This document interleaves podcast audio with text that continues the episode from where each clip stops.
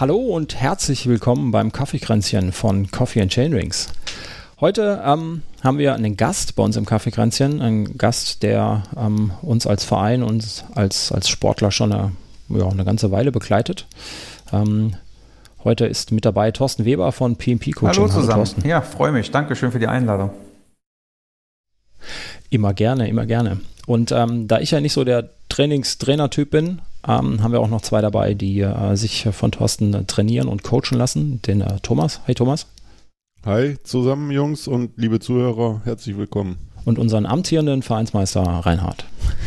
ja, hallo, schönen guten Abend und äh, ja, freut mich da zu sein. Ja, schön. Ähm, wir wollen uns heute ja mal so ein bisschen darüber unterhalten, äh, wozu man eigentlich so einen Trainer braucht. Ähm, weil Fahrradfahren können wir ja irgendwie alle und zwischendurch mal schnell fahren können wir auch irgendwie alle. Ähm, aber es muss ja ganz offensichtlich einen Unterschied machen, wenn man da einen hat, der einem sagt, warum man schnell fährt. Und äh, da setzt jetzt Coffee and Chainrings einige Mitglieder schon seit einer ganzen Weile auf äh, Thorsten und äh, PMP-Coaching. Und ähm, ja, das soll so heute unser Thema sein. Thorsten, du bist ähm, selbst natürlich Fahrradfahrer. Mhm. Ähm, doch würde ich so einfach mal sagen, ne? Oder bezeichnest du dich als Fahrradfahrer? Ja, Radsportler. Nennen wir es mal allgemein Radsportler. Radsportler. ähm, seit wann bist du Radsportler? Ähm, seit der Schüler-Jugendklasse fahre ich ähm, ja, Wettkämpfe, damals Rennrad und bin bis zur U23-Klasse gefahren.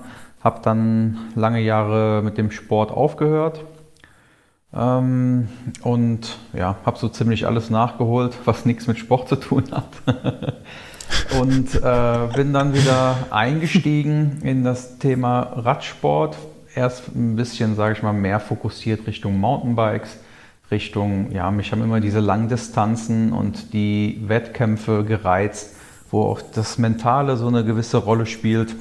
Ja, und dann irgendwann wieder Richtung Rennrad und seit ja, ungefähr vier Jahren jetzt eigentlich nur noch ausschließlich Rennrad und nur noch so zum Spaß ein bisschen Mountainbike. Mhm. Wenn wir von äh, Langstrecken sprechen, was ist denn nach deiner Definition eine Langstrecke? Ich äh, kenne das vom Laufen, bin da selber Ultraläufer, ähm, aber als ich das erste Mal aufs Fahrrad gesessen bin und gesehen habe, guck mal, da gibt es einen, einen, Fahrradmarathon, dachte ich mir, ja, 42 Kilometer Fahrradfahren ist jetzt nicht so spannend. Ähm, und dann waren es 200. Also irgendwie ist das im Radsport, haben, habt ihr da so andere Definitionen? Ich so ja, ich meine, das ist ja, ich weiß gar nicht, ob das mal vernünftig überhaupt definiert ist oder ob man es vernünftig definieren muss überhaupt.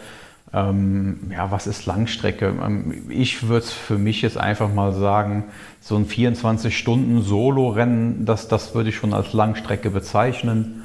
Und eben alles, was noch länger ist, geht eben in die Richtung, ich glaube, dieser Oberbegriff, so wie es eigentlich überall so ein bisschen bekannt ist, ist Ultracycling.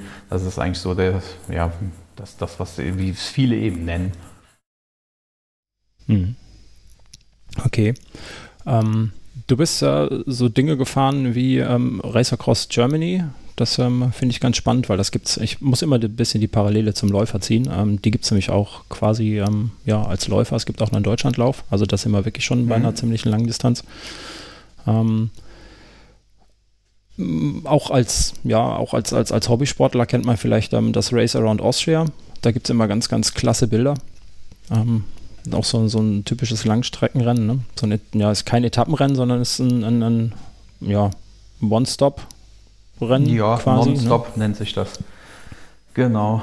Non-Stop. Ist non Start und der, der am schnellsten im Ziel ist, die Strecke gefahren hat, der hat gewonnen. Ganz, ganz simple Regel eigentlich. das ist sehr sympathisch. ja, kein genau. Schnickschnack außenrum. Das ist gut. Ja.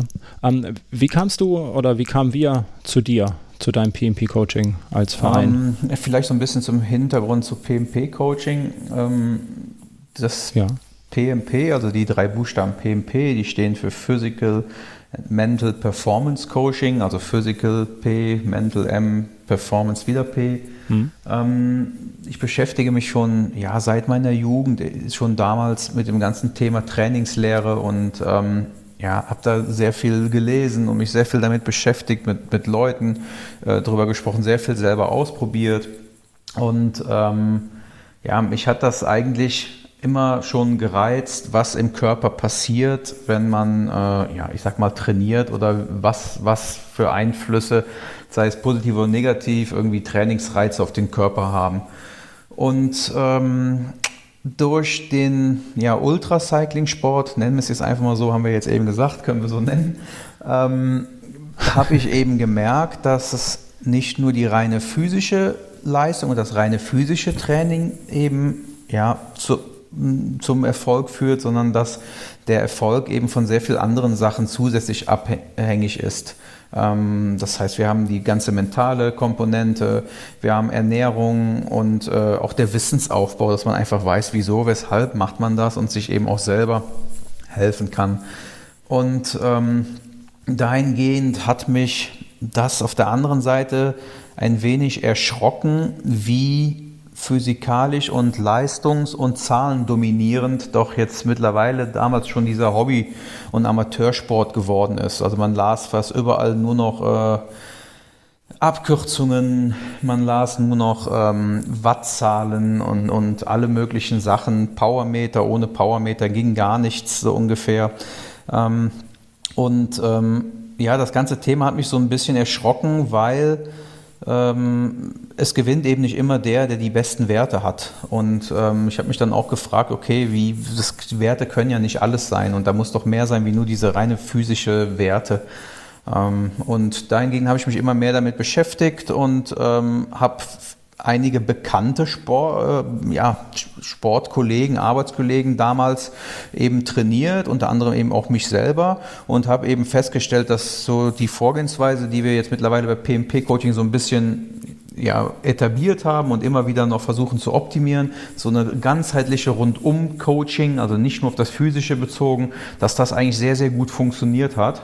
Und ähm, dahingehend bin ich auf die Idee gekommen, vor ist jetzt mittlerweile drei Jahre her, vor drei Jahren die Firma zu gründen.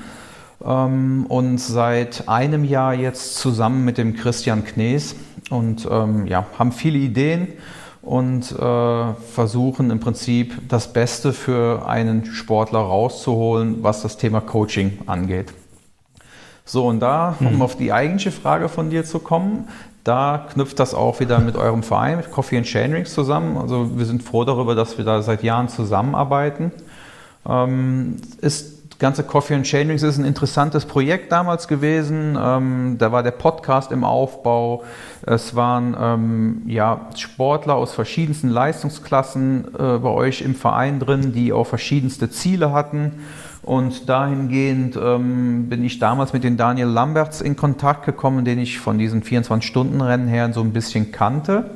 Und äh, ja, haben uns über das ganze Thema Training, PMP-Coaching unterhalten. Er hat viele gefragt, wie das aussieht, wie es funktioniert. Ähm, und dahingehend kam er irgendwann mit dem Vorschlag, ob es denn nicht äh, interessant wäre für, sag ich mal, für uns, da so eine Kooperation oder Partnerschaft mit Coffee and Chainrings einzugehen.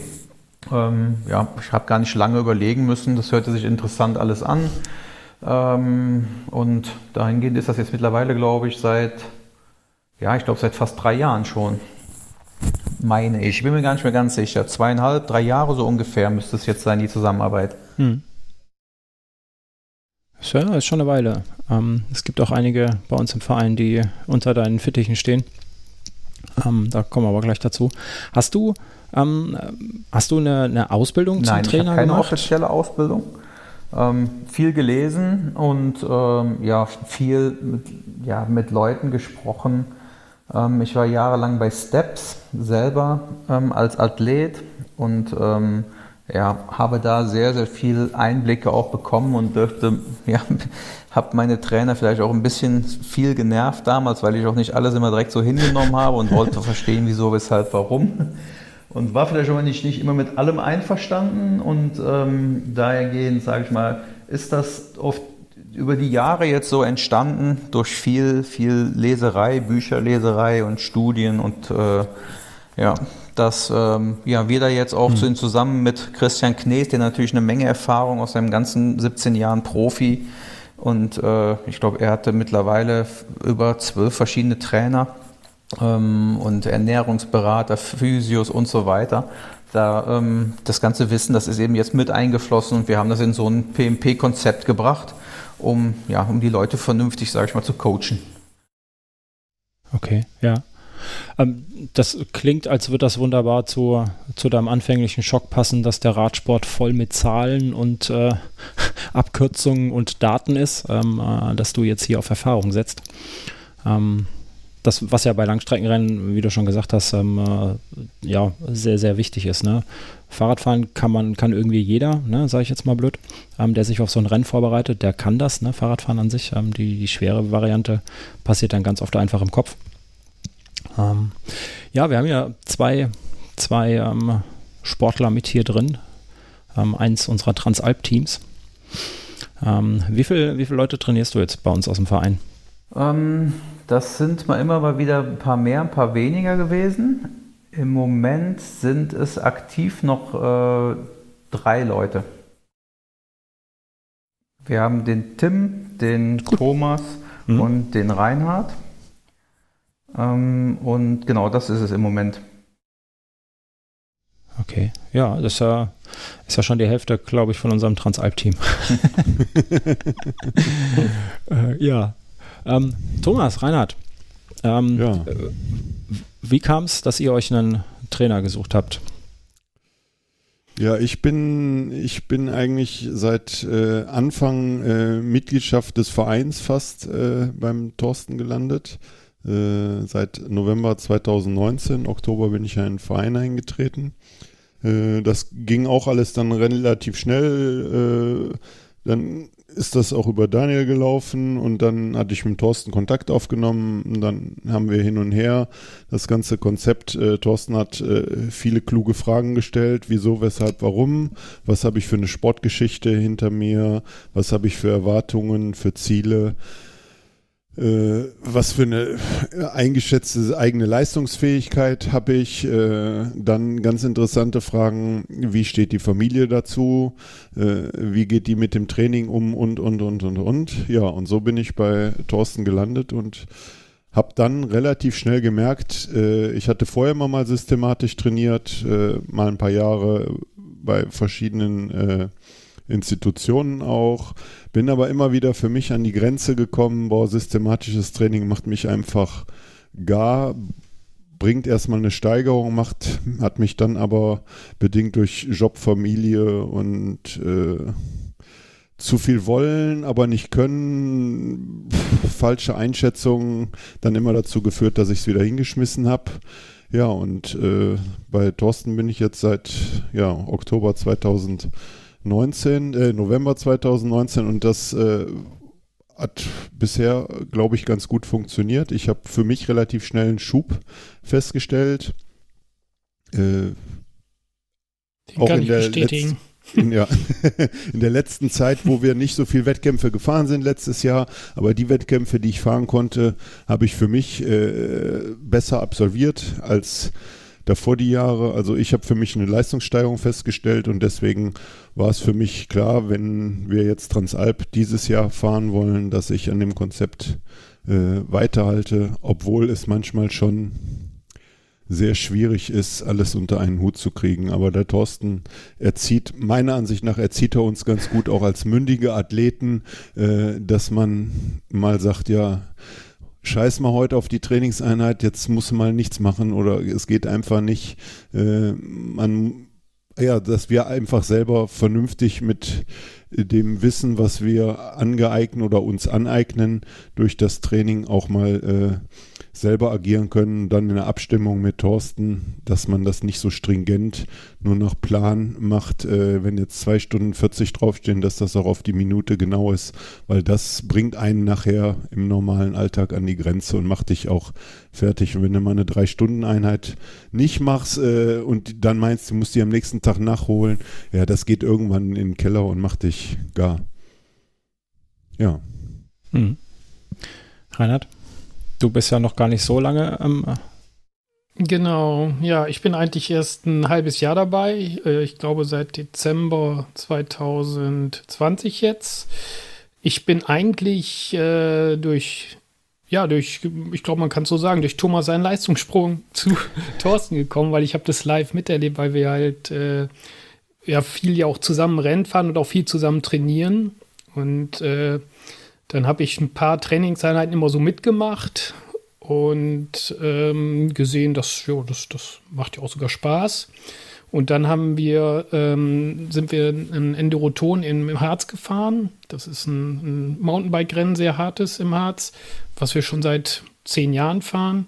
Und da hat der Thomas wirklich eine Hammerleistung hingelegt und äh, seine Zeit wirklich um, ich glaube, 20 Minuten verbessert. Das ist, ist eine ja, Welt. 25, glaube ich sogar. Ja. Entschuldigung, oh, scheiße. Ja, ja. 25 Minuten.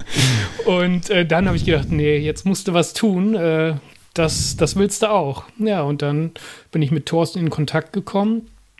Und ich bin wirklich ein absolut blutiger Anfänger, das weiß der Thorsten auch und das merkt er natürlich auch. Äh, aber das ist, er baut überhaupt keinen Druck auf, muss ich wirklich sagen. Das finde ich äh, sehr gut. Und was Thomas schon sagt, er geht wirklich da auf einen ein und lässt einen auch in Ruhe, wenn es dann mal äh, ja, wenn man, also es ist einfach kein Druck, den er da aufbaut, aber er macht, finde ich, ein, für mich ein gutes Training. Es macht mir echt Spaß.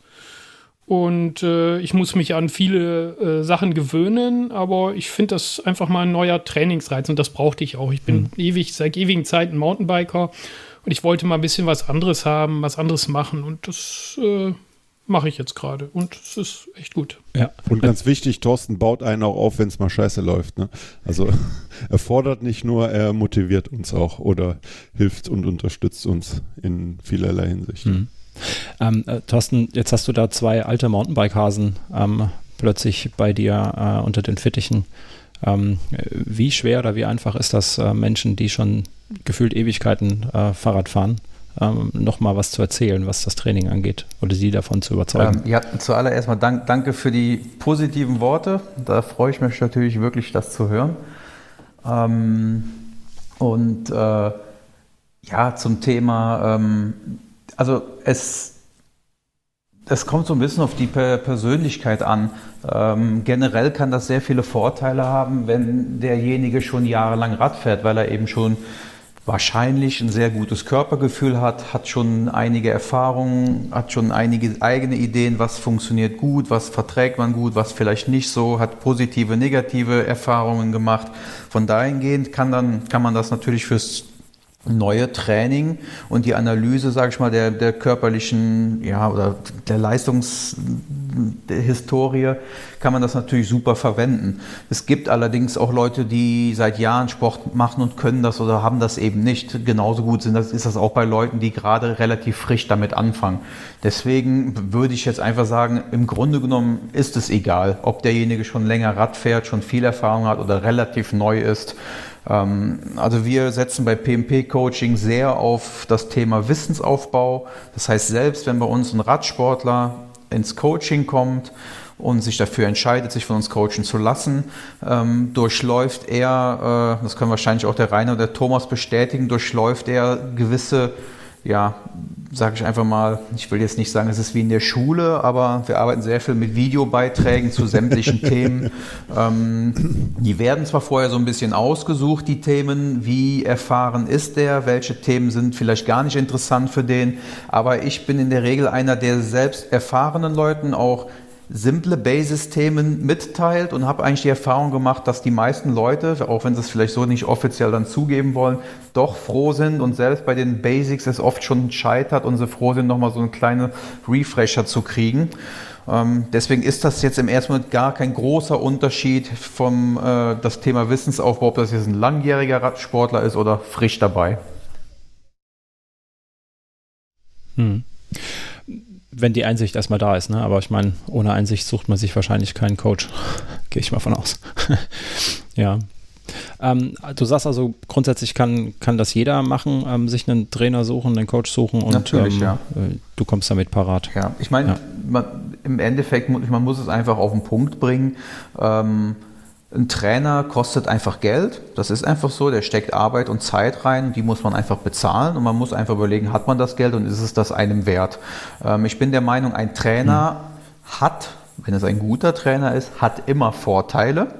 Ich sehe das bei mir selber zum Beispiel auch. Ich habe das nötige Trainingswissen, ich kenne selber meinen eigenen Körper. Ähm, ich denke, ich bin auch eine Person, die sich nicht gerne Sachen, sage ich mal, froh redet oder durch die rosa Brille da guckt und trotzdem habe ich noch einen eigenen Trainer.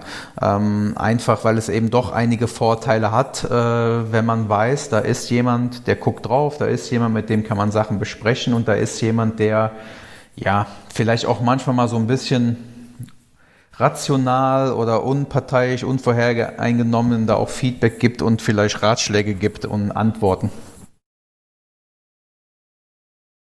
Hm. Was sagt ihr beiden dazu? Ja, definitiv. Also da kann ich, da kann ich auch nur mitgehen. Man, ich meine, es gibt ja viel Literatur. Ich habe auch viel gelesen.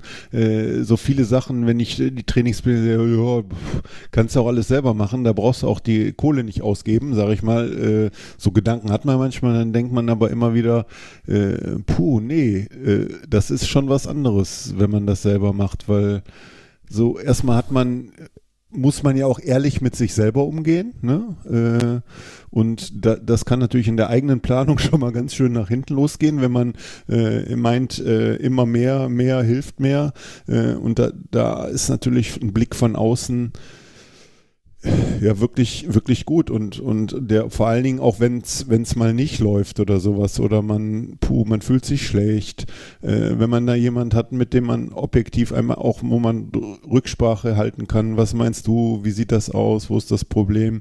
So und dann ist das schwierig glaube ich selber äh, dieses Training aufzubauen durchzuführen. Also da muss man schon hundertprozentig ein super eigenes Körpergefühl haben und vor allen Dingen auch ehrlich mit sich umgehen. Und ich glaube, das ist, ist echt schwer. Und da ist es echt von Vorteil, wenn man jemand an der, an der Seite hat, der einem hilft. Das sehe ich auch so. Also ich glaube, es ist wichtig, dass einfach einer da ist, der ähm, dann doch noch mal drauf guckt und dann doch noch mal vielleicht äh, ein klein bisschen man weiß einfach, da ist einer, der guckt da drauf und äh, das ist nicht irgendein Computer, der dann da drauf guckt oder ich selber, sondern dann äh, man kriegt von außen einfach nochmal wirklich einen Reiz, sagt so, das, das müssen wir so machen oder ähm, da hast du Schwächen, da müssen wir dran arbeiten, das können wir dadurch, äh, kriegen wir das hin. Also ich, ich finde das äh, dann einfach sehr, sehr hilfreich und äh, und von daher finde ich das schon wichtig, glaube ich, dass das ein Trainer macht. Hm. Also ich könnte es selber nicht. Ganz klar, nein. Ja, Du, du, hast gerade eben erzählt, Reinhard, dass du am Anfang ähm, so ein bisschen mit dem Thomas mitgefahren bist, ähm, quasi äh, die Trainingseinheiten abgesaugt hast, äh, die der Thomas äh, vorgesetzt bekommen hat. Die musste ähm, er immer genau. mitmachen. Er wurde gezwungen. das war gar nicht freiwillig. ähm, ja, ähm, äh, Thorsten, wie flexibel sind deine, sind deine Trainingseinheiten, deine ähm, ja, Trainingspläne? Inwieweit? Wir haben jetzt ja zwei Radfahrer, die schon Radsportler, die schon ja, seit Ewigkeiten mhm. Mountainbike fahren. Die auch das gleiche Ziel haben dieses Jahr grundsätzlich und inwieweit hast du trotzdem unterschiedliche Ansätze vielleicht für beide? Also generell ähm, betrachte ich jeden Sportler erstmal für sich, weil ähm, die Zeit des Sportlers ist je nachdem unterschiedlich. Es ist unterschiedlich, wie die familiäre ja, Situation ist, wie ist die berufliche Belastung, auch jetzt nicht nur körperlich, auch äh, vom Stressing, vom Mentalen her. Ähm, wie sieht die sportliche Vergangenheit aus? Ähm, selbst wenn das zukünftige sportliche Ziel identisch ist, kann dahingehend doch ein Training sehr, sehr unterschiedlich aussehen. Schon mal von der generellen, sage ich einfach mal, von dem generellen Aufbau her. Ähm, ähm dann unterscheidet es sich noch dahingehend, wie, wie sind die aktuellen ja, Leistungszustände oder ja, Stoffwechselkapazitäten äh, von, dem, von dem aktuellen Athlet, den man zum Beispiel mit einer Leistungsdiagnostik rausbekommen kann. Dahingehend können sich auch Trainings ändern. Was wir jetzt speziell ähm, mit dem Reinhard und dem Thomas gemacht haben, und das war auch für mich neu, dass wir gesagt haben, okay, weil ich fand das ganz interessant, das Thema. Wir ähm, haben gesagt, okay, wir haben jetzt hier zwei Sportler, die ja doch unterschiedliche physische ja, Gegebenheiten haben, unterschiedliche Jobs ähm, ein und das gleiche Ziel ähm, und so gerne so viel wie möglich zusammen trainieren möchten. Ähm, gut, das war im mhm. ersten Moment nicht ganz so einfach und hat die Sache aber auch eben super interessant gemacht. Und das ist natürlich auch das Coole an so einer Zusammenarbeit eben mit euch, mit Coffee Chain Rings, dass man eben sagt, okay, pass auf, wir probieren das. Wir, ich brauche aber auch von euch ehrliches Feedback. Wir probieren noch ein paar Sachen aus. Äh, ich kann nicht direkt versprechen, ob alles gut klappt. Und ähm, ja, dahergehend versucht man natürlich einen vernünftigen Kompromiss zu finden. Und ähm, das, ja, ich denke, dass wir das äh, mit, mit den beiden äh, so ganz gut hinbekommen haben, weil man, ich sag mal, es ist, es, das Training muss eben auch einfach Spaß machen und äh, man muss auch einfach mal so ein bisschen eine 5 Grad sein lassen bei allen, bei, bei manchen Einheiten. Und dann ist es manchmal auch einfach sinnvoller, wenn man Spaß daran hat, mit einem Kumpel zusammen zu fahren, dann ist das vollkommen okay, dann soll man das machen. Das kann man auch fest in so einen Plan mit einplanen. Es muss eben nur langfristig berücksichtigt werden und die langfristige Zielausrichtung, sage ich mal, der Fokus, der muss eben in so einem Plan drin sein. Der rote Faden muss stimmen, dann kann man aber auch schon mal so ein bisschen links und rechts abschweifen. Mhm. Ähm, wie viel Prozent jetzt bei den beiden ungefähr ist dann so, das, was du vorhin gesagt hast, dieser, dieser rote Faden, also ich nenne es jetzt vielleicht mal Qualitätseinheit, mhm. vorsichtig, ähm, und wie viel ist ähm, der Wunsch, dass beide zusammenfahren und ähm, Spaß haben, haben können? Bei den beiden probiert, also am Anfang war es so, dass wir ein und nachher ja, zwei Tage die Woche gemacht haben, dass wir gesagt haben, okay, lass mal, mal gucken, dass wir zwei Tage zusammenfahren können. Wir bauen die restliche Woche eben so auf oder bauen gegebenenfalls auch die Einheiten, die man zusammenfährt, so auf, dass es äh, für beide effektiv ist. Als Beispiel, der Reinhard ist zum Beispiel jemand, auch allein durch sein Körpergewicht, der eben schon automatisch am, am, am Berg eben besser hochkommt wie der Thomas. Und dahingehend kann man natürlich auch so Intervalle so aufbauen, dass man eben einfach weiß, okay, wenn man die am Berg fährt, ist die Belastung für den Thomas höher wie für den Reinhard. So kann man dahingehend eben, obwohl es das gleiche Training ist, doch so ein bisschen unterschiedliche Trainingsreize schon automatisch dazwischen den beiden reinbringen. Mittlerweile sind wir aber sogar dahin gegangen, seit den, ist es seit dem letzten oder seit dem vorletzten Trainingsblock, also ein Trainingsblock bei den beiden ist immer drei Wochen Belastung, eine Ruhewoche. Ähm, und ähm, de, seit dem letzten Trainingsblock Vorletzten Vorletz, sogar schon? Nee, okay. vorletzten, ähm, haben wir sogar probiert, ja. so viele Einheiten wie möglich zu fahren unterscheidet sich noch so ein bisschen, weil beim Reinhard müssen wir ein bisschen an dem Fettverbrennung noch mitarbeiten. Daher machen wir das aber mit zum Beispiel kombinieren wir das mit Fahrten zur Arbeit, die er ohne Kohlenhydrate macht, ähm, die zum Beispiel dann in dem Falle der Thomas nicht macht. Ähm, dafür hat er dann eben mal ein intensiveres Intervall für VO2 Max drin. Ähm, das, aber das soweit würde ich sagen, klappt das eigentlich bei den beiden ganz gut weil sie auch nicht so ganz unterschiedlich sind. Wenn man jetzt wirklich so ganz unterschiedliche Athleten hat, wo man eigentlich wirklich sagt, okay, sie müssen so unterschiedlich trainieren, dann wäre das schwierig. Aber auch da findet man immer ein, zwei Tage, die man kombinieren kann in der Woche. Vielleicht nicht so viel wie jetzt beim Reinhard und Thomas. Da haben wir eben jetzt Glück, dass das soweit ganz gut passt. Ähm, aber ja, also wenn mir jemand erzählt, es ist nicht möglich, zwei Sportler so Trainingspläne zu schreiben, sodass die auch ein bis zweimal die Woche zusammen trainieren können. Also dann, dann, dann das halte ich, also da würde ich gegenhalten. Also. Hm. Okay.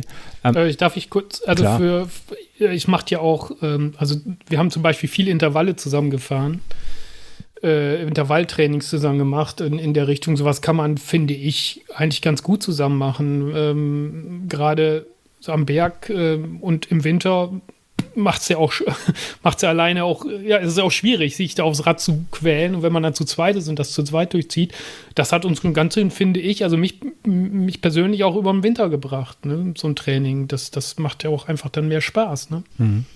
Ganz einfach. Achtest du darauf, Thorsten, dass, ähm, ich sag mal, die Intervalllängen dieselben sind? Nicht, dass ähm, der Reinhard noch Vollgas gibt und der Thomas darf am Berg schon aufhören?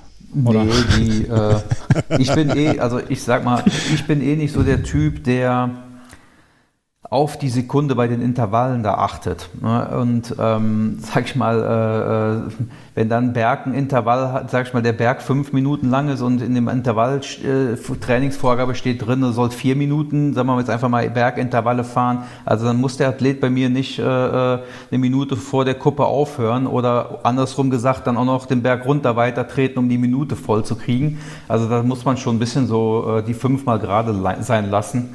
Aber ähm, ja, ich natürlich bauen sich die Intervalle miteinander auf, äh, gerade jetzt so die Belastung von Woche zu Woche, aber da kommt es jetzt nicht auf, äh, ja, auf eine halbe Minute an, sag ich mal.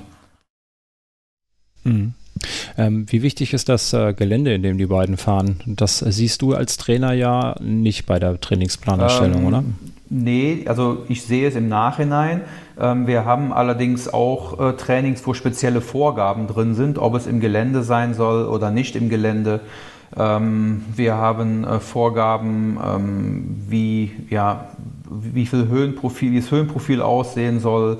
Und generell bespricht man aber natürlich vorher, ähm, sage ich mal, wie das Gelände auch bei den, ja, bei den Athleten zu Hause aussieht. Ähm, auch da, ich sag mal, ich komme hier aus einer Gegend in der Eifel, wo ähm, ja, wie zum Beispiel der Schildi bei euch auch, wo äh, da ist es einfach kein Problem, Berge zu fahren. Wenn da dem Trainingsplan draufsteht, fahr jetzt heute K3 oder Bergintervalle, ja, dann fährst du von der Haustür raus und hast Berge. So, das ist aber nicht äh, bei, bei den meisten leider nicht so. Ähm, und da muss man auch schon mal sich als Trainer überlegen, okay, was haben wir denn für Möglichkeiten? Was, wie sieht das Gelände bei den Leuten aus? Was, was, wie kann man da einfach das Beste draus machen?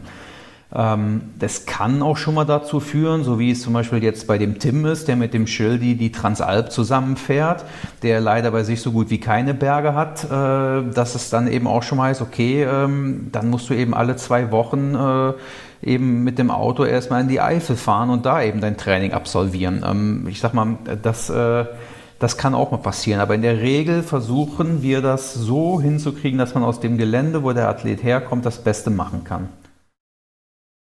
Hm. Also wer Berge fahren will, ja. muss Berge trainieren, oder? So ganz ohne geht nicht. Schade. Ja, es, es gibt Möglichkeiten, aber ähm, ich behaupte mal, ähm, du wirst am Berg irgendwann nur noch besser, wenn du wirklich Berge auch trainierst. Hm.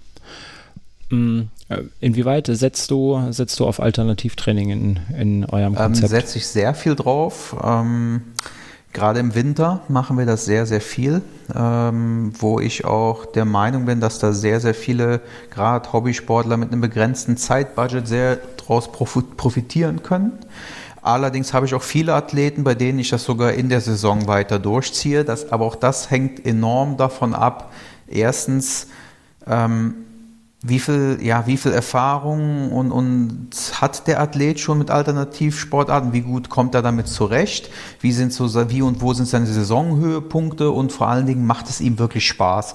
Ähm, weil jemanden da durch den Sommer mit Laufen zu quälen oder mit Krafttraining und er hat da wirklich absolut keine Lust drauf, ähm, dass das auf, auf, auf lange Sicht funktioniert das einfach nicht. Entweder kriegt man dem Athleten das vernünftig erklärt, warum das sinnvoll ist, äh, aber ähm, wenn er dann wirklich einfach ehrlich ist und sagt, ja, ich glaube es dir, aber ich habe einfach keine Lust darauf, dann plane ich es nicht ein. Das bringt einfach nichts. Aber im Winter ähm, mhm. kommt eigentlich, ja, kommt kein Athlet bei mir daran vorbei. ähm, ja, ich, ich glaube, die Schwierigkeit bei Hobbyathleten ist ja einfach ähm, das Wörtchen Hobby davor. Ne? Die machen ungern Sachen, ja. die ihnen keinen Spaß machen. ja. Ähm, ja, ich kenne das ja selber von mir. Ähm, ja. Ich mache auch ganz ungern äh, so typisches Lauf-ABC. Ich bin ja eigentlich Läufer. Äh, mich würdest du nicht quälen mit Laufen. ähm, ja. Ähm, äh, Thomas Reinhardt, ähm, habt ihr habt ihr individuelle Strecken zu Hause, wo ihr sagt, ähm, heute steht auf dem Trainingsplan das, also muss ich links rumfahren? Ähm, dass ihr sowas Standardisiertes habt, dass es dem Thorsten vielleicht einfacher macht, in Anführungsstrichen? Ja, sagen wir mal, wir haben, glaube ich, äh, über die, über die Zeit jetzt haben wir für gewisse Intervalle, äh, wenn es sechs Minuten Längen, acht Minuten Längen am Berg, äh, zwölf Minuten, 14 Minuten, haben wir 16 Minuten, haben wir so über die Dauer Berge gefunden, wo wir diese Intervalle dann durchführen. Das macht es dann einfach, sagen wir mal, wenn man jetzt weiß ich nicht, sechs mal acht Minuten draufstehen hat oder fünf mal acht Minuten in irgendeiner Variante, dann weiß man, okay, wir fahren äh, Berg XY, das macht es für den Kopf einfacher und macht das Training dann auch einfacher zu absolvieren, als wenn man jetzt sagt, äh, wir basteln uns jetzt eine Runde zusammen, wo wir fünfmal die Berge drin haben oder so. Machen wir auch. Aber ich glaube, dass, äh, ich glaube, das hat der Thorsten auch schon oder das haben wir auch schon kommuniziert, dass wir halt gewisse Anstiege machen können. Also so 16 Minuten ist bei uns die Grenze. Äh, deswegen wird es dann, wenn man dann mal GA2 am Berg macht mit, mit äh, 40 Minuten oder 30 Minuten, ja, dann wird es schon äh, so ein bisschen schwierig. Da muss man echt im Flachen weit voraus anfangen. Das macht es dann wiederum nicht mehr ganz so einfach. Aber so, sagen wir mal, die Standard-Schwellenintervalle äh, im VO2 Max-Bereich, All-Out und so, die können wir halt bei uns äh, unproblematisch durchführen. Da haben wir auch uns äh, Strecken rausgesucht, wo wir es gut machen können. Also im Grunde genommen können, äh, sehen wir, welcher Intervall und wir wissen genau, wo wir uns treffen müssen. Genau. Also so, so haben wir das mittlerweile, äh, ja, also das, das passt schon ganz gut. Wir haben ja wirklich ein paar super Anstiege dafür und wir gucken drauf, ach, der Intervall, gut, fahren wir da äh, die Strecke. Das macht es wirklich für den Kopf auch einfacher und äh, man weiß, was kommt. Das, das finde ich wichtig auch. Also für hm. mich persönlich. Ja. Und wa was wir immer machen, wir bringen halt für uns immer auch mal, sagen wir mal, Varianten mit rein, dass wir dann, äh, weil wir halt viel auch diese Intervalle wirklich auf dem Mountainbike machen oder eigentlich fast eigentlich nur Mountainbike machen. Und äh, wenn, sagen wir mal, es die Gegebenheit zulässt oder auch das Wetter und die Abfahrten nicht zu schmierig, dann fahren wir auch wirklich äh, am Anschlag hoch und dann äh, zur Erholung Trail runter, was dann sicherlich der Erholung nicht immer äh, Genüge tut. Aber das weiß ja, der das, da, da, Ja, das, aber das ist... Wir sind halt Mountainbiker und Trailsurfer. Das ist wichtig genau. für uns, dass wir Spaß ja, genau. haben. Und im, im, ja. im, Wettkampf habt ihr das auch. Ne? Im Wettkampf müsst ihr auch sehen, dass ihr euch ja. in der Abfahrt trotz Gelände äh, regeneriert, so gut wie es geht. Und ähm, auch das hilft eben, wenn der Körper es im Training schon gewohnt ist. Also das ist, ähm, das ist kein Problem. Mhm. Ähm, wir spre sprechen jetzt schon die ganze Zeit von Intervallen. Ähm, wie, wie fahren deine Athleten die Intervalle, Thorsten? Nach, ähm, gibt ja nach Puls oder nach, nach Wattmessung oder gibt es vielleicht sonst noch irgendwelche mhm. Technologien mhm. auf dem Rad? Ähm, natürlich ist, sage ich mal, Wattmessung ist ja, ist eben ein Tool, was wirklich sehr, sehr viele Vorteile hat und was man wirklich super hilfreich anwenden kann. Ähm, dahergehend sage ich mal, es ist, keine, es ist keine Pflicht bei uns für einen Sportler, ein Wattmesser zu haben. Ähm, wenn er natürlich, ein, und ich sage jetzt mal ganz bewusst, einen vernünftigen Wattmesser hat, hat das natürlich große Vorteile für mich als Trainer, aber auch für den, für den Athleten selber. Ähm, und äh, dahingehend ist, wenn es irgendwie möglich ist, das Training auf Watt aufgebaut. Ähm, Puls. Äh, ich sage immer, dass der Puls mit aufgezeichnet werden soll, ähm, genau wie auch die Trittfrequenz, was aber in den meisten Fällen mit dem Wattmesser dann eben automatisch auch alles ist, ähm, weil der Puls ein sehr, sehr gutes Indiz dafür ist, ähm, wie ausgeruht der Athlet ist, ähm, gerade wie der Anstieg des Puls ist, wie die Erholung vom Puls ist, ähm, wie der Maximalpuls über die Zeit sich auch verändert bei Intervallen, gerade bei All-Out-Intervallen, wenn man sich das anguckt. Und ähm, den Ruhepuls, den bitte ich die meisten Leute, wenn sie dafür Equipment haben, mit aufzuzeichnen. Ähm, aber es wird keine Pulsvorgaben im Trainingsplan geben, wenn ein Wattmesser vorhanden ist. Dann gibt es eher noch Trainingsvorgaben, die laut Körpergefühl sind und nicht nach Puls. Mhm. Ihr beiden fahrt mit äh, Wattmesser, ne? Reinhard? Ja, und finde ich, äh, ich mache das ja auch erst, ich habe den auch erst seit äh, ähm, ja, einem halben Jahr, da, einem Dreivierteljahr dran. Und ähm, das finde ich super. Wirklich. Kann hm. ich nur empfehlen. Okay. Ja, es hat einige Vorteile. Ähm, man darf sich nur nicht verrückt machen lassen. Ne? Und das ist eben so die Gefahr, die auch gerade im Moment so ähm, mit in dem ganzen, auch die letzten Jahre, in dem ganzen Radsport jetzt eben so gekommen ist. Und in dem, in dem Hobby-Radsport habe ich das Gefühl fast noch mehr wie im, im Profi-Radsport. Dieses äh, penible, das dreht sich nur noch um Zahlenwelt. Die, äh, äh die Hobbyfahrer, die, die äh, die achten mehr auf ihre Wattwerte, Wattbereiche, äh, diskutieren mehr während dem Training über irgendwelche äh, FTPs und TSS und CTLs, ohne erstens überhaupt richtig zu verstehen, was der Hintergrund davon ist und zweitens, äh, ohne vielleicht einfach mal das schöne Wetter und die, die Landschaft zu genießen und äh, vielleicht auch mal einen Berg hoch einfach mal in ihren Körper zu hören.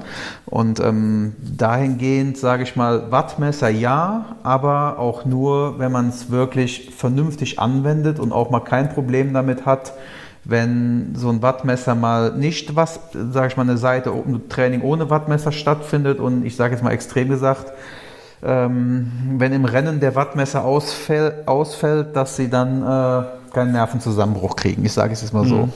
Und da hatte ich schon genug Athleten, bei denen das so Kann war. Kann ich mir vorstellen. Ja, wenn, wenn das so ein Tool ist, auf das man sich verlässt unterwegs und ähm, dann vielleicht auch ähm, vergisst, das Körpergefühl mit aufzubauen. Ne? Man muss ja auch, ähm, also im Idealfall kann ich mir gut vorstellen, dass man spürt, wie viel Watt man ungefähr tritt, in welchem Bereich, ähm, dass man weiß, wie sich das ja, anfühlt. Genau. Ne? Ja, das ist, ähm, Körpergefühl ist das A und O.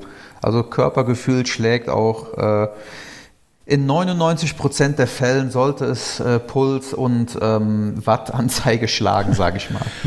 Ja, wenn du merkst, äh, dass es dir nicht gut geht auf dem Trail, dann kann der Pulsmesser noch so gut sagen, dass du fit bist. ja, genau, ja. richtig. Mhm. Aber ich denke, dass auch jetzt, ich habe das Gefühl, dass die Tendenz auch langsam jetzt wieder so ein bisschen in die anderen Bereich kommt.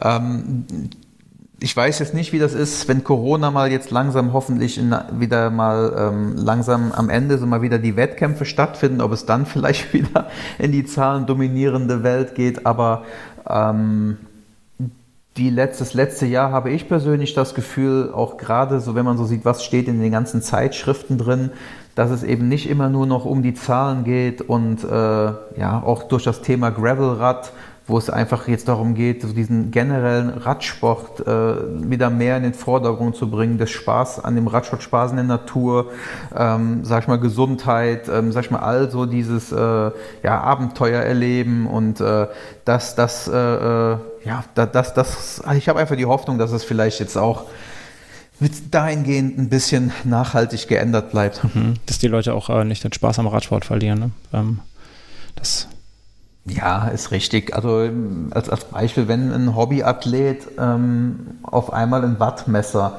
kaputt hat und mehr oder weniger dann schon keine Lust hat, trainieren zu fahren und schon verzweifelt ist, dass das, äh, wie soll ich denn jetzt Radfahren, wenn mein Wattmesser nichts anzeigt, das, ähm, das, das stimmt einfach schon was nicht.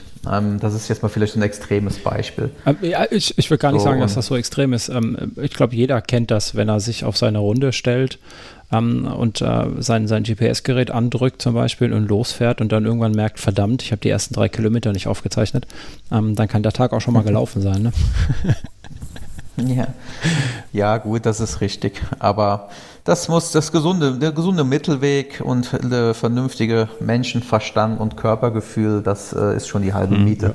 Aber es ist, ist, schon ärgerlich. Also mir ist es letztens passiert, ich wollte äh, hatte, ich weiß gar nicht, was ich für Intervalle draufstehen hatte, aber auf jeden Fall hatte ich äh, Intervalle in einem, sagen wir mal, Bereich drauf, der, der wehtut.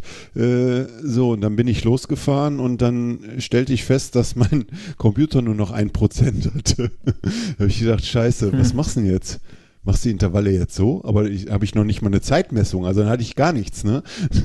dann bin ich mhm. erstmal zum Auto gefahren und, und habe meinen Computer äh, wenigstens auf 15 Prozent aufgeladen, dass ich die Intervalle machen konnte. Ach so. also, ja, also es die, gibt Einheiten, die, die machen dann halt keinen Spaß, ohne, ohne wenn, ja. äh, wenn man dann noch nicht mal die zeitliche Vorgabe hat oder so, ne? Ja. Mhm. Ja, ich verstehe, was du meinst. Das stimmt. Und dann kann man es ja, ja auch Die meisten nicht. Radsportler sind schon ziemliche Streber. Genau. Was das angeht, das schon. ja. Um, ja, aber wir arbeiten bei dem PMP-Coaching eben auch sehr viel mit Wissensaufbau, wie ich es eben auch schon erwähnt habe, um eben auch einfach gewisse Sachen selber entscheiden zu können, auch als Athlet. Dass man zum Beispiel auch selber mal entscheiden kann, ähm, ähm, lasse ich das Intervall jetzt besser weg? Jetzt habe ich kurzfristig heute doch nicht die Zeit für die lange Einheit. Wie kann ich jetzt, äh, hat das irgendwelche Auswirkungen? Wie plane ich vielleicht am nächsten Tag die Einheit? Ähm, sag ich mal, dahingehend schulen wir schon den Athleten, dass er viele Sachen auch schon nachher selber entscheiden kann und auch selber versteht. Ähm, also ich, wir möchten keine Roboter ranzüchten, die einfach nur in einem Trainingsplan und Zahlen hinterherhinken, ähm, weil unserer Meinung nach funktioniert das langfristig eben einfach nicht. Und ähm, ich bin auch der Überzeugung, dass ein Training oder generell eine Belastung einfach besser funktioniert, wenn der Athlet genau weiß, warum er das denn jetzt eigentlich macht, was das für einen Vorteil hat, wieso steht jetzt in dem Trainingsplan drin, dass man vielleicht die Kohlenhydrate morgens reduzieren soll. Ähm, es hat einfach, ich, ich, bin einfach der Meinung, es funktioniert nur, wenn der Athlet weiß, wieso, weshalb das jetzt ist. Mhm. Ähm, wie viel Prozent deiner Trainertätigkeit besteht da drin, ähm, deine Klienten zu bremsen, anstatt sie anzutreiben? Äh, das ist komplett unterschiedlich. Ich meine, Reinhard und Thomas haben ja eben schon gesagt, dass ähm, dass ich sie relativ, ich nenne es jetzt mal in Frieden lasse, was Sachen angeht. Ähm, bei den beiden bin ich mir sehr, sehr sicher. Als Beispiel, wenn fünf Intervalle äh, auf dem Plan draufstehen und das kommt bei denen wirklich sehr, sehr selten vor und dann nur vier gemacht werden, dann bin ich mir sehr, sehr sicher, dass es nicht war, weil sie keine Lust hatten, sondern dann, dann ging es eben wirklich nicht mehr. Dahingehend wird dann auch bei denen, wenn es nicht jedes Mal ist, keine Nachfrage kommen, ist für mich einfach nur ein Indiz, ah, okay, äh, ähm, war eben grenzwertig. Genauso gut, wenn man Training ausfällt beim Reinhard, dann weiß ich, dass das nicht daran liegt, dass er keine Lust hat, sondern er hat eben auch einen stressigen Job und da einiges an Verantwortung. Ähm, genauso gut habe ich aber auch andere Athleten, die, die, das vielleicht jetzt hier auch hören werden, die vielleicht denken, äh, wie, der Thorsten ist aber mir ganz anders. Ähm, ähm, ich meine, es ist einfach so, die Leute bezahlen mich dafür, ähm, um sie an ihr Ziel näher zu bringen und ähm, dazu zählt eben leider auch, äh, ja auch manchmal einfach mal ungeschöntes Feedback zu geben, was eben nicht immer nur schön ist. Ich meine, ich sage das in einem vernünftigen Ton. Ähm, Im Endeffekt, jeder hat selbst die Verantwortung, was er mit dem Feedback von mir macht. Aber ich, ich rede eigentlich nichts froh. Also wenn ich der Meinung bin, dass jemand da vielleicht ein bisschen, ich nenne es jetzt einfach ein paar Arschtritte verdient hat, äh, äh dann mache ich das auch so.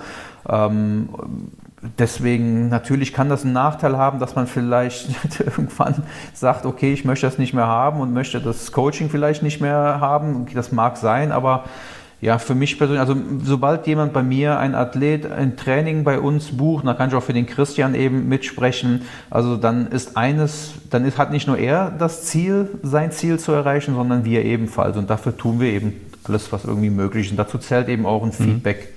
Also ein Trainer muss nicht freundlich sein, ein Trainer muss dich zu deinem Ziel bringen. Ne? Ja, freundlich. Ich meine, Freundlichkeit, denke ich, sollte immer sein, aber ich weiß, ja. was du meinst. Ja, natürlich. Ähm, ein Trainer ist einfach auch dafür da oder ein Coach ist einfach dafür da, um, ähm, ja, um auch mal das nötige Feedback im richtigen Moment zu geben. Genauso gut wie ein Trainer oder ein Coach einfach mal dafür da ist, sich einfach mal dass der Athlet sich einfach mal auskotzt, äh, äh, man sich das vielleicht auch einfach nur mal anhört. ich meine, das, das zählt eben einfach mit dazu. Ähm, das Tolle ist eben daran, das macht ja auch den Job, sage ich mal, so spannend, dass man einfach ähm, ja, zu zweit eben dann mindestens schon sich überlegt, okay, wie kann man das Ziel erreichen? Was klappt gut, was klappt nicht gut, was kann man verbessern, wie läuft es? Also ähm, dass äh, ich, ähm, ich verschicke zum Beispiel, oder das ist im Moment mittlerweile sogar Standard schon bei uns, dass wir nach jedem Trainingsblock so einen Fragebogen muss der Athlet ausfüllen.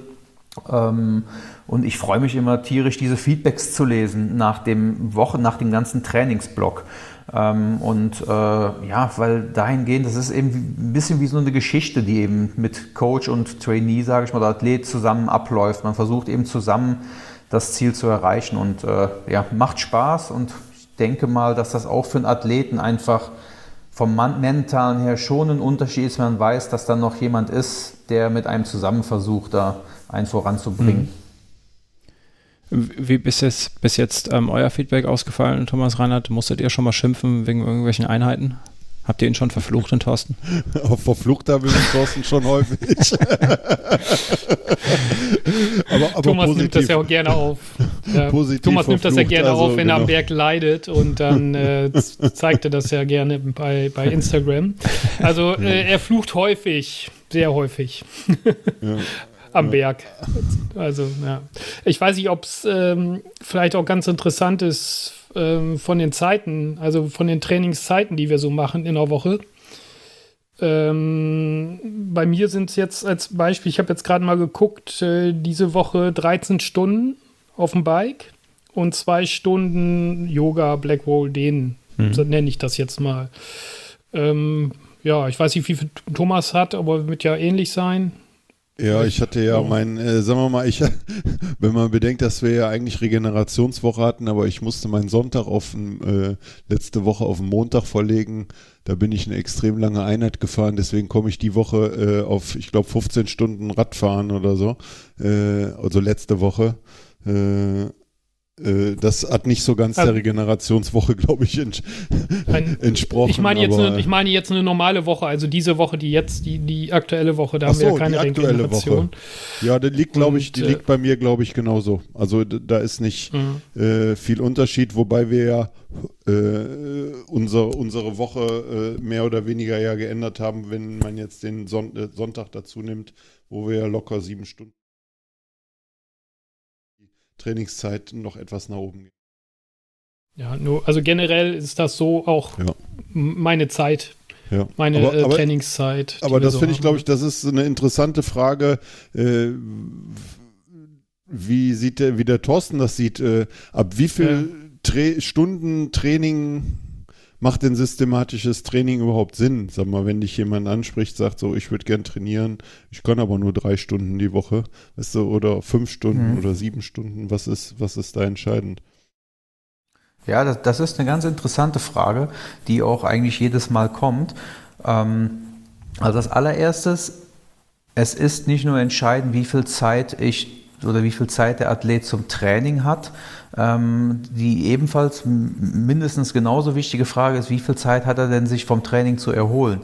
Ähm, deswegen kann das total unterschiedlich aussehen. Und die meisten Athleten überschätzen sich, äh, was die Zeit angeht. Die, äh, wenn man mit den Athleten spricht und aufschreiben lässt, mal, okay, schreib mir mal bitte genau auf, an welchem Tag du denkst, wie viel Zeit du hast, ähm, ist das extrem, wenn man sich das nachher anguckt ähm, und dann mit dem Athlet mal vernünftig da durchgeht und mal vernünftig, sage ich mal, auch mal so einen Tagesablauf durchsimuliert, ähm, dann ist meistens die Hälfte der freien Zeit eigentlich schon verschwunden und dann muss man sich auch noch überlegen, okay, und wie kriegen wir das jetzt an den Ruhetagen so, dass du auch noch wieder erholt bist und zur Arbeit gehen kannst und äh, nicht nach, nach drei Wochen krank bist.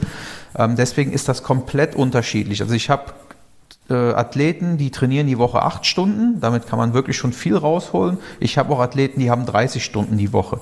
Ähm, es ist wirklich unterschiedlich. Es gibt auch viele, sage ich mal, die ähm, viele Hobbyathleten, die einfach sagen, okay, ähm, ich baue wirklich einen Teil meines Urlaubs als Trainingslager mit ein als Vorbereitung. Auch da kann man natürlich auch im Vorhinein ganz anders mit Umfängen umgehen, wenn man weiß, dass dann zum Beispiel noch in zwei Wochen Trainingslager kommt. Also es, das ist schwer jetzt konkret eine Antwort zu geben. Also was ich sagen kann, ist, dass wir versuchen werden, aus dem aktuellen Zeitbudget, was der Athlet hat, das Beste einfach rauszuholen. Ähm, und da gibt es selten ein richtig und falsch oder ein gut und schlecht. Also wir sind alles Hobbyfahrer und äh, es ist ein Hobby und es ist nicht das Wichtigste in unserem Leben. Wir haben noch äh, Beruf, wir haben in den meisten Fällen noch Familie und ähm, das hat Bekanntenkreis und das ist alles gut so und äh, das muss alles unter einen Hut gebracht werden. Und äh, Hobby, auch wenn es ein sehr, sehr engagiertes Hobby bei den meisten ist, ähm, das vielleicht in gewissen Situationen auch mal vielleicht mehr Priorität wie andere hat. Dafür gibt es aber auch mal andere Situationen, wo es weniger Priorität hat. Und das ist vollkommen normal und so muss auch das Training aufgebaut sein. Wir sind keine, also wir reden jetzt hier drüber über Hobbyathleten, also wir sind keine Profis die eben ihren Tagesablauf so planen können, dass das Training perfekt ist. Wir müssen es einfach umgekehrt mhm. machen. Ja. Ähm, und äh, ich meine, zur Not muss man dann halt auch einfach seine Ziele ein bisschen anpassen. Ne? Wenn es zu unrealistisch wird mit dem Budget von drei Stunden Fahrradfahren in der Woche, ähm, dann wirst du aber auch als Coach da in der Pflicht sein und äh, so wie ich dich einschätze, wirst du auch sagen, hör mal, ähm, das funktioniert so aber nicht. Ähm, in dieser aktuellen Phase, ne, das kann ja auch einfach sein, mhm. dass man sagt, was man hat mal aktuell eine stressige Phase, äh, Jahresendgeschäft oder so Scherze. Dass man sagt, gut, aber dann mhm. nimmst du jetzt drei Monate, machen wir so ein, so ein Grundlagentraining vielleicht, ähm, um reinzukommen und dann kann man mehr Gas geben. Ähm, ja. ja. ja, Ich meine, wir haben im Moment, ähm, vielleicht als Info, ähm, weil wir das auch jetzt auf den Social Media Kanälen von, von PMP Coaching jetzt einmal die Woche so als Serie rausbringen. Ähm, wir haben im Moment einen Athleten bei uns, der heißt Klaus. Der hat den absoluten Traum, Night on Bike Solo-Rennen zu fahren ähm, fährt aber noch nicht so lange, beziehungsweise trainiert noch nicht so lange. Und er kam eben auch zu, zu uns und sagte, hier, das ist mein absoluter Traum. Ich würde das gerne machen. Ich tue alles, was nötig ist. Könnt ihr uns dabei helfen oder könnt ihr mir dabei helfen? Ähm, und kannst könnt ihr mir sagen oder kannst du mir sagen, ist das ein realistisches Ziel, ja oder nein, schaffe ich das? Ähm, und das ist jetzt deswegen vielleicht auch wirklich für die, für die Zuhörer interessant. Ähm, schaut das ruhig mal auf den Kanälen diese Story an, weil wir eben gesagt haben, okay, das ist ein interessanter Punkt, weil das ist was, was theoretisch möglich ist. Wir haben uns das angeguckt, wir haben mit ihnen einen Leistungstest gemacht. Wir haben gesagt, okay, es wird verdammt schwierig, aber wir versuchen es hinzukriegen. Und das ist einer, der wirklich auch privat sehr viel Stress hat, hat eine Firma, ähm, Familie. Ähm, ich sag mal, das ist, äh, das ist eigentlich wirklich so ein Beispiel, wo man sehen kann, okay, wir versuchen jetzt einfach das Beste rauszuholen, aber auch so, dass er noch sein vernünftiges Leben, sage ich mal, führen kann, dass der Radsport einfach nicht an Prio 1 ist. Und äh, ja, ich meine, im August werden wir das Ergebnis sehen, aber äh, es wird, ist ein wirklich steiniger Weg, sehr, sehr, sehr, sehr viel Arbeit vor ihm, hat schon einiges an Arbeit hinter sich. Ich würde jetzt nicht sagen, es klappt auf jeden Fall, aber ich würde auch nicht sagen, es klappt nicht. Wir werden auf jeden Fall alles tun. Ich bin selber mal gespannt. Das klingt auf jeden Fall spannend, ja. Könnt ihr mal überlegen, eventuell wäre das auch was für eine Podcast-Folge ähm, hätte bestimmt Interesse, um da so ein paar Erfahrungen zu teilen, wenn es für euch interessant ist. Könnt ihr einfach mal drüber nachdenken. Das ist, äh, ja, cool. nehmen wir gerne an. Ähm, das ja. ist mit Sicherheit für ganz, ganz viele interessant, weil die ja. Situation, in der er steckt, ist ja jetzt, ähm, ich sag mal, nichts Außergewöhnliches. Ne? Wir alle haben, wie du schon gesagt hast, nur ein, hm. nur ein ähm, spezielles Zeitbudget und äh, meistens sehr, sehr große Träume, wo wir hinwollen. Ähm, und ja, so ganz ohne Trainer weiß ich nicht, in, inwieweit man das dann ähm, schaffen kann, ohne sich kaputt zu machen. Ne? Da sind wir dann wieder bei dem bei dem Ziehen und Bremsen eines Trainers. Ähm, ich finde das auf jeden Fall spannend. Ja, dann können wir das ja quasi schon fast anteasern. Genau, ne? genau. Machen wir den Vorspann ja. gemacht. Teasern wir das an. Ähm, was mich noch, noch interessieren würde, ich weiß vom Thomas, dass er ähm, äh, vegetarisch bzw. vegan sich ernährt. Ähm, beim Reinhard weiß ich es nicht. Ähm, inwieweit ähm, äh, spielt denn die Ernährung eine Phase, eine Rolle in, im, im, Training als auch in der, in der Regeneration danach? Ähm, also generell, ähm, ich sage mal so, jede Ernährungsform oder jede extreme Ernährungsform hat auch gewisse vor- und auch gewisse Nachteile.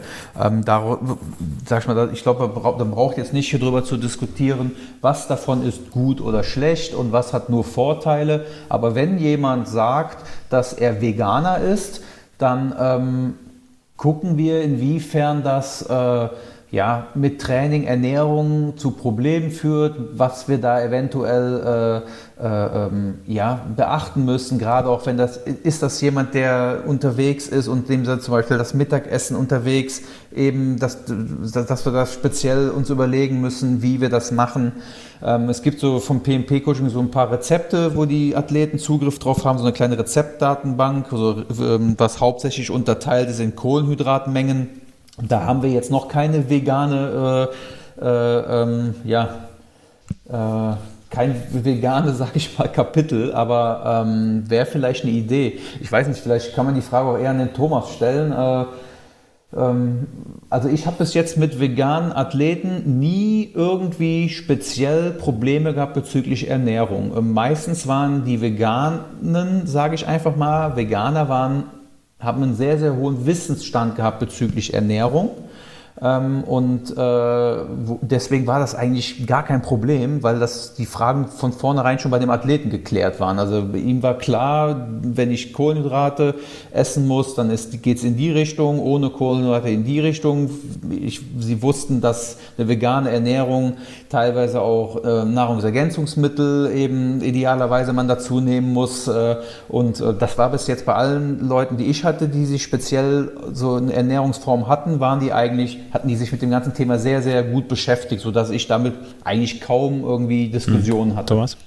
Ja, ich glaube, äh, da, da muss gehe ich einfach mit, mit dem Thorsten mit. Ich glaube, wenn man, wenn man sich dazu entscheidet, äh, sich vegan zu ernähren, äh, muss man sich einfach mit dem Thema Ernährung generell auseinandersetzen. Oder andersrum, ich glaube, wenn man, wenn man sich mit einem Thema Ernährung beschäftigt, ob jetzt vegan oder was es Paleo oder sonst irgendwie gibt, man muss sich einfach äh, mit, mit Ernährung auseinandersetzen. Und das Schöne ist ja, sagen wir mal, äh, dass bei, jetzt egal ob auch bei den Gerichten, äh, die auf eurer Homepage zum Beispiel stehen, so da kann man auch als Veganer äh, mitleben, wenn man, wenn man, wenn man weiß, äh, wo, wo ist ein tierisches Produkt drin. So, das nehme ich dann einfach mal raus bei dem Gericht und äh, switcht das für mich ein bisschen um. So, und dann weiß ich, so, das ersetzt das, ersetzt das, das ersetzt das.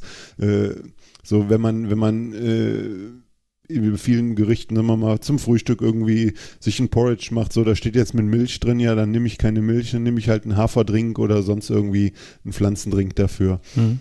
Ja, das sind jetzt die einfachsten Sachen, aber äh, ich glaube, das ist so, äh, ja, das ist halt, äh, man setzt sich damit auseinander und man weiß von vornherein, äh, was man macht. Also viel schwieriger finde ich es, äh, unabhängig davon, ob ich mich vegan ernähre oder nicht, ist halt, ich bin beruflich häufig unterwegs, äh, generell die Ernährung vernünftig strukturiert äh, zu sich zu nehmen, wenn man viel im Auto sitzt oder ja, dann äh, bist du nicht zum Essen gekommen, dann gehst du jetzt aufs Rad, ne? Isst mhm. du vorher noch was, isst du nachher was? Das ist, finde ich, noch eine viel größere Herausforderung als das, was ich esse. Also ich kann mir über was ich esse immer noch vorher Gedanken machen, kann es auch mitnehmen, aber da muss ich auch immer noch die Zeit finden, äh, das zu essen und das wenigstens so zu koordinieren, dass ich nicht mit vollem Bauch auf dem Rad sitze oder irgendwas anderes mache. Ne? Oder der Zeitraum so lange dazwischen war, wenn ich dann Intervalle fahre, gut, dann kannst du irgendwie, oder wenn man härter trainiert, dann kann man noch ein Gel oder irgendwas vorher einschmeißen, wenn man dann Kohlenhydrate zu sich nimmt. Ja, das ist, glaube ich, die größere Herausforderung bei der Ernährung. Hm. Okay, Reinhard, du bist ja, du hast da keine Probleme mit. Sowieso nicht. Ähm, Macht doch viel. Nein, ich habe, äh, also ich bin jetzt, äh, äh, also ich esse auch wenig Fleischprodukte und sonst, aber, aber, ich esse sie noch, also von daher, nein. Ich gucke einfach, was schreibt der Thorsten zum, zum Training, wenig, viel Kohlenhydrate und dementsprechend passe ich das an. Und das war's. Also okay. das finde ich recht einfach und ich finde auch die, die Tipps auf seiner äh, auf seiner Restaurantkarte nenne ich das jetzt mal super. Also da kann man schon was für ein paar Ideen, äh, Ideen raussuchen und äh, es ist immer, finde ich gut, finde ich gut. Ja. Habt, ihr, habt ihr schon ein Kochbuch, Thorsten? Oder? Nee, ein Kochbuch. Ich würde es jetzt auch nicht Kochbuch nennen. vielleicht müssten wir mal, ähm, das ist vielleicht gar keine so schlechte Idee, dass wir mal äh, so die Rezeptideen oder Menüs äh, der PMP-Athleten also da vorstellen, wenn eigene Ideen sind. Gerade hier Richtung, ich kriege öfters Sachen zugeschickt, dass sie irgendwas abgeändert haben oder haben Sachen ausprobiert und äh, sagen, oh, guck mal hier, ich habe das mal so und so gemacht, das ist total cool und ähm, das wäre vielleicht auch nochmal eine Idee. So wird sich das, so wird es vielleicht wirklich irgendwann mal ein Kochbuch sehr werden. Schön, sehr schön. Also ist die Ernährung grundsätzlich ähm, kein, kein äh, limitierender Faktor so an sich, was man isst, sondern ähm, nur damit, dass man das Richtige isst, sage ich mal, ne? das ähm, auf das Training äh, angepasst. Ja, das, ähm, das muss einfach, das ist, muss einfach passen, auch zu dem Lifestyle von dem Menschen. Äh, das, das, ähm, es ist einer von vielen Aspekten, genauso wie ein physisches Training ein Aspekt ist, und das muss einfach zu der Person passen. Ähm, genauso wie ein, ähm, ein, Trainingsplan, ein physischer zu dem Alltag und Zeitbudget des äh, Menschen passen muss, so muss eine Ernährung auch in, in, in das alles mit reinpassen. Und äh, da findet man bei allem den vernünftigen Mittelweg und äh, bis jetzt haben wir das immer hingekriegt. Genau, und da muss man auch, finde ich, auch mal fünf Grad sein lassen. Ne? Das, ist, das ist einfach so. Ja, natürlich. Das funktioniert halt auch nicht immer. Wo, es, wo mal eine fünf nicht, äh, genau. nicht gerade sein muss, aber es gibt auch genug Phasen, wo es, äh, wie der Thomas sagte, ja, auch mal okay ist. Alles da so. Genau, ich glaube jetzt so, sagen wir mal, in, der, in bestimmten Trainingsphasen, äh, wenn es, wenn es darum geht, sagen wir mal, die Voller Max oder irgendwie sowas äh, zu verbessern, äh, oder wenn man halt, wenn man dann viel nüchtern Training macht, oder was heißt, oder mit wenig Kohlenhydraten fährt, das ist halt, da muss man dann drauf achten und das, das macht sicherlich auch dann schwieriger mal das umzusetzen äh, im normalen Alltag. So, ja, sagen wir mal, wenn man kohlenhydratreich ernähren ist eher, eher unproblematisch, finde ich. Da, äh, da, muss man nur so ein bisschen auf den Zeitpunkt gucken, aber das andere macht es natürlich schon schwieriger. Hm. Okay, also auch das kein Grund, ähm, nicht bei dir ins Coaching zu gehen, Thorsten. Ähm. Nee, nee, das, das, das kriegen wir schon hin, ja. Sehr gut, sehr gut. Ähm, äh, wir hatten hier noch so ein, so ein spannendes Thema auf, äh, auf dem Zettel, aber da müssen wir, glaube ich, den nächsten Cliffhanger jetzt bauen. Ähm, äh, ihr habt einen, ähm, einen glaube ich, relativ neuen Test, ähm, eine Alternative zu einer Leistungsdiagnostik. Kannst du da ein bisschen was zu mhm. anteasern? Ähm, das ist der sogenannte Insight-Test von der Firma Insight. Ähm, genau, den haben wir seit Januar bei uns im Sortiment und bieten den an. Ähm, es ist, ich sag mal, generell ist es eine Leistungsdiagnostik, ähm, die aber auch zu Hause durchgeführt werden kann von dem Athleten auf seinem eigenen Rad und draußen im Feld, also Outdoor ähm, oder Indoor auf der Rolle. Und das Ganze sogar ohne, dass er Laktat, also Blut abgenommen bekommen muss. Man kann das auch machen mit einer wirklichen Laktatmessung, aber man kann das auch ohne Laktatmessung machen und äh, ähm, die Ergebnisse sind wirklich sehr genau und wir sind absolut überzeugt davon und ähm, ja, haben den deswegen seit Januar bei uns im Sortiment und jeder PMP-Coach, ach Entschuldigung, jeder PMP-Athlet, der macht diesen Test auch bei uns regelmäßig. Die, unsere Athleten bekommen diesen auch vergünstigt. Allerdings können den auch ganz normale andere Leute, die irgendwo anders im Training sind oder einfach mal wissen wollen, wo sie stehen, können die den ebenfalls mhm. bei uns buchen. Okay. In, inwieweit hat da ähm, diese seltsame Pandemie mit reingespielt, dass man Leistungstests jetzt auch im Wohnzimmer machen können sollte? Also es gibt den Insight-Test ähm, von dem Sebastian Weber, der den damals äh, ja, mit, ähm, ich sage einfach mal, entwickelt hat. Äh, den gibt es schon länger, ähm, auch schon vor der Pandemie, war hauptsächlich im Einsatz für Profiteams und äh, er ist natürlich, ich sag mal, es war wahrscheinlich jetzt schon ein gewisser Vorteil für den, für, für, den, für Insight, dass eben jetzt auch pandemiebedingt eben Leistungsdiagnostiken auch teilweise einfach nicht erlaubt waren und nicht möglich mhm. waren. Und da hilft natürlich so ein Test, äh, den man zu Hause machen kann und der dort auch noch wirklich super genaue Ergebnisse liefert, hilft natürlich dahingehend, äh, ja, dass man vielleicht Leute auch dazu bringt und überzeugt bekommt, so einen Test zu machen, obwohl sie vielleicht im ersten Moment gar nicht richtig überzeugt werden und doch lieber eine Leistungsdiagnostik im Labor machen würden. Wobei diese eben auch nicht nur Vorteile mhm. hat. Okay. Ja, ein schöner, schöner Home-Test, wie das klingt. Ähm, das, da müssen wir auf jeden Fall mehr von, zu erfahren, Thorsten. Ähm, ja, das wird mh, spannend. Gerne. Das wird spannend. äh, Thorst, äh, der Thomas hat, hat auch im Hintergrund schon äh, die eine oder andere Geschichte erzählt zu dem Test. Ähm, die wir dann vielleicht einfach beim nächsten Mal äh, aufrollen werden. Ähm, mhm, können wir gerne machen. Sehr ja. schön. Insight-Test. Ähm, packen wir auf jeden Fall schon mal ähm, soweit mit in die Shownotes, dass sich die Hörer da schon mal drüber informieren können.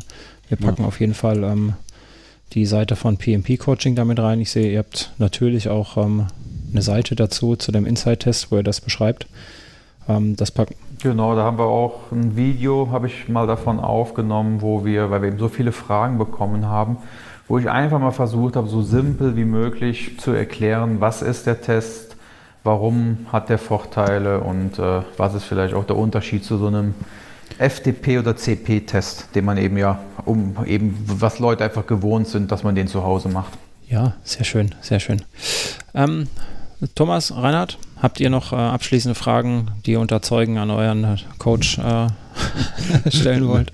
nee, das, das machen wir inkognito. Nein, das machen wir ohne, äh, im Ausschluss der Öffentlichkeit. Nein, alles gut. Ich glaube, äh, wir ich haben heute einen, einen schönen äh, Überblick, äh, was ist PMP, wie fühlt man sich als Athlet, wie geht der Trainer mit den Athleten um und sowas. Wir haben, glaube ich, heute viel äh, Wissen nach draußen gebracht und ich freue mich auf die nächsten äh, Folgen von dann haben wir ja demnächst eine 0 auf 24 Projekt, ne? Ja. Von PMP plus äh, Inside Test. Da können wir ja richtig viel reden noch. Ja. Das klingt nach einem Plan. Dann, ähm, Thorsten, sage ich mal vielen Dank, dass du heute hier warst. Und ähm, ja, sehr gerne. Danke Rede euch. und Antwort gestanden hast zu äh, PMP-Coaching und zum, äh, ja, ich sag mal, zum, zum Ablauf eines äh, Trainers oder Trainingsplans, Coachings allgemein. Und ähm, ich würde mal sagen, da wir jetzt ja schon zwei Folgen angeteasert haben mit dir, Thorsten, ähm, können wir einfach vielleicht mal die Gelegenheit nutzen und äh, wenn Hörer noch Fragen haben, die jetzt vielleicht nicht zu speziell auf äh, was, welche Einheit soll ich dann und dann fahren, ähm, rausläuft, sondern ähm, so allgemeine Fragen äh, zum Training, zu dir, zu vielleicht auch zu dem Inside-Test, ähm, dann gerne unter die Episode per Kommentar oder per Mail an uns oder per Facebook Messenger, wie auch immer. Ähm, und dann bauen wir die in den nächsten Episoden damit ein. Und ähm, ja, ansonsten sage ich äh, nochmal vielen Dank an euch drei und äh, würde mich dann quasi verabschieden. Und äh, wir freuen uns auf die nächste Episode. Ich freue mich auch. Danke euch. Bis dann. Gut. Ciao. Ciao. Tschüss.